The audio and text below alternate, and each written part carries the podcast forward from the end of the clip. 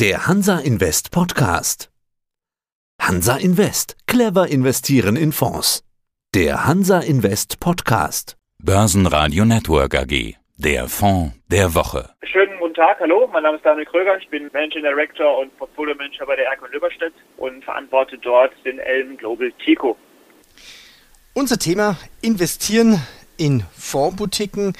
Clever investieren in Fonds. Es gibt eine digitale Messe von Hanse Invest. Hanse Invest ist das führende Partnerhaus für Fondsboutiquen, technischer Dienstleister unter anderem. Am 15. Oktober gibt es da eine Messe dazu, eine virtuelle. Herr Kröger, Sie sind auch mit dabei. Fondsboutiquen, was ist eigentlich eine Fondsboutique? Sind Sie auch eine? Ja, wir sind auch eine Fondsboutique, eine sehr kleine, ansässig oben in, in Lübeck in Norddeutschland. Ich glaube, es gibt keine klare Definition, was genau eine Fondsboutique ist, aber ich glaube, es gibt schon sagen wir, gewisse Punkte, die uns schon abgrenzen von den großen Häusern. Und ich glaube, einer der wichtigsten Punkte ist, dass zunächst mal, glaube ich, Manager und auch die Strategien im Vordergrund stehen. Man natürlich irgendwie kleine Entscheidungswege hat. Und vor allen Dingen, ich glaube, das, was wir auch bei unserem Investment lieben, dass man natürlich so Eigentümer geführt ist. Und das führt natürlich zu langen langjährigen Kundenbeziehungen, eine personelle Stabilität und ich glaube, das ist das, was irgendwie auch eine Fondsboutique auszeichnet. Ja, noch kurz zu Ihrer Person, um das zu verstehen. Wenn ich das richtig verstanden habe, Sie waren früher bei Arcatis Head of Portfolio Management. Dann haben Sie sich 2018 selbstständig gemacht, aber Sie sind immer noch für Arcatis als Berater zuständig. Wie ist das zu definieren? Genau, also die, die Erke Lüberstedt wurde von Herrn Lüberstedt Herrn Erke gegründet im, im Jahre 1995 und die Sache ist, dass wir im Jahre 2003 eine Kooperation gestartet haben mit der Arcadis, in dem halt zwei Fonds für die Arcadis gemanagt wurden, also als Berater, wenn Sie so möchten, nämlich den Arcadis Aktien Deutschland und 2007 den Arcadis Concept Fonds. Und ich bin im Jahr 2018 von der Arcadis zu Erkon Lüberstedt gewechselt und habe dort dann meinen eigenen globalen Fonds aufgelegt, der wiederum aber nichts mit der Arcadis zu tun hat, sondern einfach hier entsprechend mit der Hansa Invest als Partnerhaus.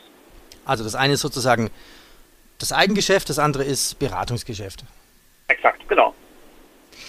Heute unterhalten wir uns über Ihren neuen Fonds, Elm Global Tico. Den gibt es seit Herbst 2019. Ihr Fonds hat seit Auflage eine Rendite von rund 28 Prozent. Wie ist denn Ihre Anlagestrategie? Welche Aktien wählen Sie aus? Ja, also das ist so eine Philosophie, die ich schon seit, ja, seitdem ich denn in Aktien investiere, seit mehr als 18 Jahren quasi verfolge ich habe einen, einen technologischen Background, ich habe ja Informatik äh, studiert, also eher Naturwissenschaftler. Das heißt also gerade Technologie liegt natürlich sehr nah. Und ja, das ist auch so ein bisschen das, was sich durch den Fonds durchzieht. Es geht um das Thema Digitalisierung und Digitalisierung betrifft natürlich mittlerweile nicht nur irgendwie die Chipbranche oder den Softwarebereich, sondern es zieht sich durch viele Bereiche, sei es in der Medizin, sei es im Chemiebereich, sei es, sei es im Konsumerbereich. Und da ist eigentlich genau der Ansatz, denn über die Jahre habe ich eins festgestellt, Unternehmen zu finden, die, sag ich mal, gute Geschäftsmodelle haben und einen attraktiven Preis, das ist das eine.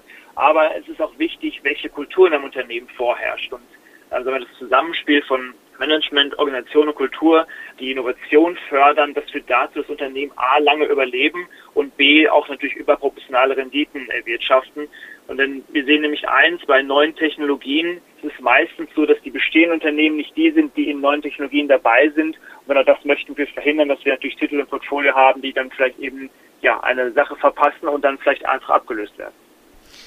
Eine Strategie zu verstehen macht auch immer Sinn an Beispielen. Hätten Sie ein Beispiel für uns, für eine Aktie, die typisch dazu reinpasst? Ja, also zum Beispiel seit Start des Portfolios haben wir investiert in Ocado. Ocado ist ein in ja, UK ansässiger ja, Pure Play im Bereich Online-Supermarkt, wenn Sie so möchten. Lange, lange Zeit hat es gedauert, über zehn Jahre, bis sich dieser Markt entwickelt hat und sich gar verdoppelt hat. Und ähm, ja, jetzt gerade durch die Corona-Zeit natürlich ähm, äh, schießt natürlich da die Anfragen durch die Decken. Der Markt hat sich nochmal verdoppelt innerhalb von vier Monaten. Das Spannende bei Locado ist einerseits, dass sie diese Webseite perfekt betreiben, aber das viel Spannende dabei ist eigentlich die Technologie dahinter. Sie müssen sich das vorstellen, dass sie Fußballfelder große Lagerhäuser haben, auf denen Roboter agieren, mit auch so schachbrettartigen Mustern, wo äh, entsprechend aus den Regalen ihre Lebensmittel äh, gepickt werden und in ihre Tüten gepackt werden, bis hin zu Roboterarmen, die in der Lage sind, auch sag mal Obst anzufassen. Das ist ja ein leidiges Thema, wenn Sie einen Roboterarm haben, der vielleicht nicht gerade sensibel genug ist. Und was man jetzt nur macht, nachdem man jetzt 20 Jahre Erfahrung hat, ist man einfach diese Logistiklösung an, an große Supermärkte auslagert bzw. verkauft Heißt, man hat Partnerschaften mit den USA, zum Beispiel mit Krögers geschlossen. Das heißt also, Krögers kauft das Grundstück und das Lagerhaus und die Technik dort drin, also die Robotik, die wird entsprechend von Okado dort äh, hineingebaut. Das heißt also, man geht mit CapEx in Vorleistung und in zwei Jahren, wenn das Ganze dort steht, wird man beteiligt mit fünf Prozent von dem Umsatz, der in diesem Warenhaushalt stattfindet. Und das ist sehr, sehr attraktiv, weil natürlich, wie gesagt, E-Food schon damals ein Trend war und wir werden natürlich auch jetzt durch Corona auch weiter da fortschreiten. Müssen so vorstellen, wenn Sie einen Supermarkt haben und das Picking im Supermarkt funktioniert, bis wenn Sie vielleicht drei Prozent vom Umsatz im, im Bereich Online machen. Sobald es größer wird, rechnet es sich für den Supermarkt nicht mehr, dass sie das Ganze entsprechend mit Personal machen. Dann müssen sie auf Robotik ausweichen. Plus Blockade spannend ist, dass sie zum Beispiel auch im Bereich von Vertical Farming sind. Das heißt, als Kunde können Sie demnächst auch einen frischen Salat bekommen, den bestellen, weil es einfach im Lagerhaus an einer Wand entsprechend Salate frisch wachsen. Da kann dort dann geschnitten werden und auch direkt zu Ihnen nach Hause geliefert werden. Das sind spannende Geschichten. E-Food, für mich so ein bisschen nicht wirklich ein neuer Begriff, aber Sie haben es mir besser ins Bewusstsein gerückt. Und spannend finde ich ja auch, ja, dieser Roboterarm sollte mal in Obst greifen, da gibt es halt Smoothie-Obst, also äh, eine, schöne, eine schöne Vorstellung. Sie haben mir in der Vorbereitung auch eine PowerPoint geschickt und da ist mir ein Begriff aufgefallen. Was ist denn Ihr Value Framework plus eins? Genau, das hatte ich gerade schon so ein bisschen eingedeutet. Also mein Value Framework ist ja so das, was jedes Unternehmen durchlaufen muss, damit es auch irgendwie Platz in, in, in dem Fonds findet. Wir haben ja ein sehr konzentriertes Portfolio, 30 Titel sind im Portfolio, was natürlich bedeutet, dass wir sehr nah an den Unternehmen dran sein müssen und auch zu verstehen, wie funktioniert die Branche, wie tickt das Management, wie ticken die Kunden. Das heißt, ich glaube, bis zu 95 Prozent würde ich sagen, alle Unternehmen besuchen wir mehrmals vor Ort, bevor wir Investitionen tätigen. Habe lange Zeit im Silicon Valley gelebt und natürlich Netzwerke aufgebaut. Und dieses Value Framework ist zum einen natürlich das Geschäftsmodell und auch sicherlich die Bewertung spielt eine Rolle. Und das ist, glaube ich, auch ganz wichtig für diesen Fonds zu sagen. Äh, man, es gibt kein Asset auf diesem Planeten, was so wertvoll ist, was halt jeden Preis rechtfertigt. Also gutes Geschäftsmodell, Technologie ja, aber natürlich nicht zu jedem Preis. Und das technologische Wertesystem, also was Sie gerade mit Plus 1 beschrieben haben, das ist eigentlich genau das, auf was ich achten möchte. Meine, wir reden von Digitalisierung, von, von Disruption, äh, das steht jeden Tag in der Presse, aber was bedeutet das genau? Wenn Digitalisierung gibt seit den 40er Jahren, dem Konrad Suse den, den PC erfunden hat, wenn sie ihre ja, ihre Schreibmaschine in den 80er Jahren vielleicht durch einen PC ersetzt haben, war das auch eine Form von, von Digitalisierung. Und Disruption, das verstehen Menschen auch verkehrt. Es, es fällt eigentlich nicht von heute, von morgen vom Himmel, sondern Disruption bedeutet meistens, dass es ein Produkt gibt, was lange Zeit, mehrere Jahrzehnte vielleicht parallel zu bestehenden Produkten nebenherlaufen können und vielleicht auch einen, einen ganz anderen Zweck erfüllen. Und irgendwann werden diese Produkte best und lösen ein bestehendes Produkt einfach ab. Und wichtig ist es hier, dass ein Management sieht, ah, was sind Technologien, die parallel nebenher laufen und können die irgendwann mal eine Gefahr sein. Das Schlimmste für Unternehmen ist eigentlich auf dem, auf dem Höhepunkt des Erfolges, den ich gerade habe, kann es mir passieren, dass ich zu arrogant bin und ähm, dann den Grundstein für meinen Misserfolg lege. Ein, schönes Beispiel für, für Erfolg ist natürlich nicht gelistet. Rügenwalder zum Beispiel, die auf dem Höhepunkt ihres Erfolges, nämlich Fleisch verkauft haben, sich entschieden haben, mal, diese bestehenden Zöpfe ein Stück weit abzuschneiden und auf vegetarische Produkte zu gehen. Und jetzt fünf Jahre später bringt dieser Bereich mehr Umsatz als entsprechend die Fleischprodukte. Und das geht halt eben nur dann, wenn ich Innovation am Unternehmen fördere. Und das verlange ich auch von meinem Unternehmen und das gilt es auch einfach herauszufinden. Ist ein Unternehmen in der Lage, genau das zu, zu liefern? Ja, und es sind mittlerweile einer der größten Produzenten für veganes und vegetarisches Essen, ja, genau. was in den Supermärkten angeboten ist. Hätten Sie vielleicht noch ein Beispiel aus Ihrem Depot, was da noch für Firmen schlummern? Ja, gerne. Wir können, ich meine, Sie müssen es so verstehen. Also ich persönlich bin ein, ein, ein sehr neugieriger Mensch und ich glaube, es geht einfach darum, sag mal, Punkte in der Zukunft miteinander zu verbinden und sich zu überlegen, ihr selbst zu verstehen, was ist kurzfristig Disruption, was, was, was kann den Markt, was kann Kunden antreiben und wie sind Unternehmen aufgestellt. Also ich muss natürlich auch immer so ein Check-up haben mit dem Management, um, um zu gucken, wie denkt das, das Management und muss auch selber auch wissen, was passiert in dieser Branche. Und da passt eigentlich das Beispiel das nächste rein. Das wäre eigentlich die Tobi, ein, ein, ein schwedisches Unternehmen. Tobi ist im Bereich von Eye-Tracking, das heißt, sie sind in der Lage, mit ja, einer, einer Kamera ihre Pupillenbewegung zu verfolgen. Technologisch ist es gar nicht so sehr herausfordernd. Das können wir beide auch, wenn man sich mal Gedanken macht, was ist der Motor bei. Aber was ist ja, was herausfordernd ist, ist einerseits die Genauigkeit, also aufgrund der Biologie können Sie bis zu einem Zentimeter genau bestimmen, wo, wo, ihre, wo Sie gerade hinschauen. Und natürlich, dass es A für jeden Menschen funktioniert und B natürlich stromsparend ist. Das sind eigentlich so eher die Herausforderungen, die man dabei hat. Und Tobi selber ist in, in zwei Bereichen tätig, in denen sie auch bereits ähm, Geld verdienen. Einerseits, dass sie im Bereich Dynavox, dass sie im Art iPads haben, sage ich mal, die sie mit ihren Augen steuern können, wenn sie eine Behinderung haben, sich nicht mehr artikulieren können. Dann können sie mit ihren Augen ja, Wörter bilden, die der Computer entsprechend dann ausgibt als, als Sounddatei. Das ist der eine Bereich.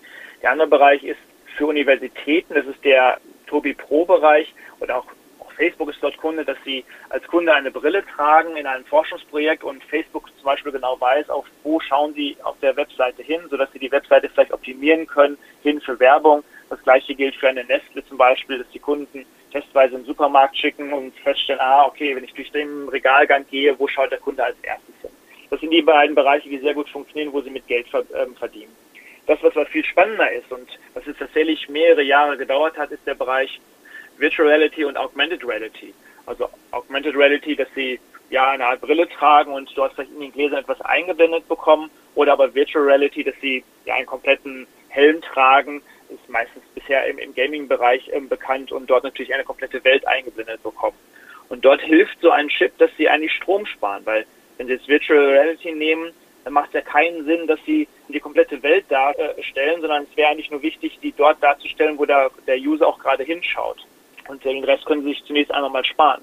Und Augmented Reality und Virtual Reality bietet eigentlich das Potenzial, sage ich mal, über die nächsten zehn Jahre tatsächlich das Smartphone ähm, abzulösen und ähm, ich weiß, dass Apple an einem äh, Apple Glass arbeitet, was in den nächsten zwei Jahren vielleicht kommen kann. Mark Zuckerberg auf seiner Keynote äh, vor einigen Tagen nochmal gesagt, dass das eigentlich das revolutionäre Ding ist, wo auch Facebook dran arbeitet. Stellen sich nur vor, sie in einem virtuellen Raum und können dort mit ihren Freunden sich treffen, an Hochzeiten vielleicht teilnehmen, bis hin natürlich auch dort online shoppen zu gehen. Und ja, Tobi ist der einzige gelistete Anbieter in diesem Bereich und zu dem Zeitpunkt, wo wir sie gekauft haben, da hat sich niemand für diesen für das Segment Tech interessiert. Und so langsam steigt aber die Awareness und das können sie natürlich auch nur dann verstehen, wenn sie sich auch natürlich mit diesem Bereich vorher befasst haben und natürlich für sich wissen, dass vielleicht das mal Augmented Reality und Virtual Reality ein, ein großer Bereich werden kann in der Zukunft. Spannende Geschichten. Wie hat denn Corona Ihre Strategie verändert? Mussten Sie was anpassen? Nein, zum Glück nicht. Und das ist das Schöne dabei seit Auflage des Fonds ist Fonds nicht durch zwei Marktphasen ja gelaufen. Einerseits im September aufgelegt im letzten Jahr. Klar, es war eine sehr bullische Marktphase gewesen. Da hat der Fonds sich sehr gut geschlagen, besser als, als eine Benchmark wie in MSCI Welt.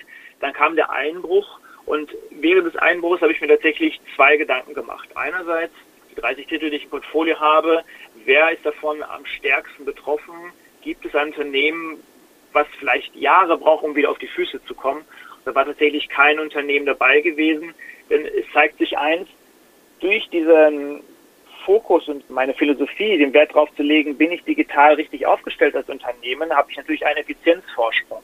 Und all diese Unternehmen, die ich jetzt im Portfolio habe, das habe ich vielleicht vorhin noch gar nicht gesagt, es gibt zwei Buckets in meinem Portfolio. Einerseits die, die Technologie voranbringen und natürlich der zweite Bucket ist Unternehmen, die Digitalisierung nutzen, effizienter zu werden. Diese beiden Buckets gibt es eigentlich im Portfolio.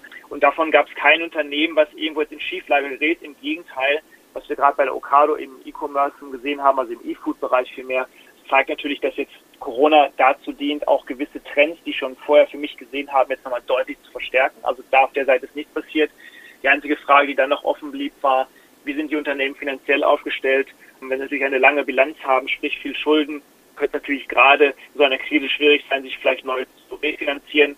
Aber das war auch nicht der Fall gewesen. Sprich, an der Strategie hat sich nichts geändert und es wurden auch keine Unternehmen im Portfolio verkauft.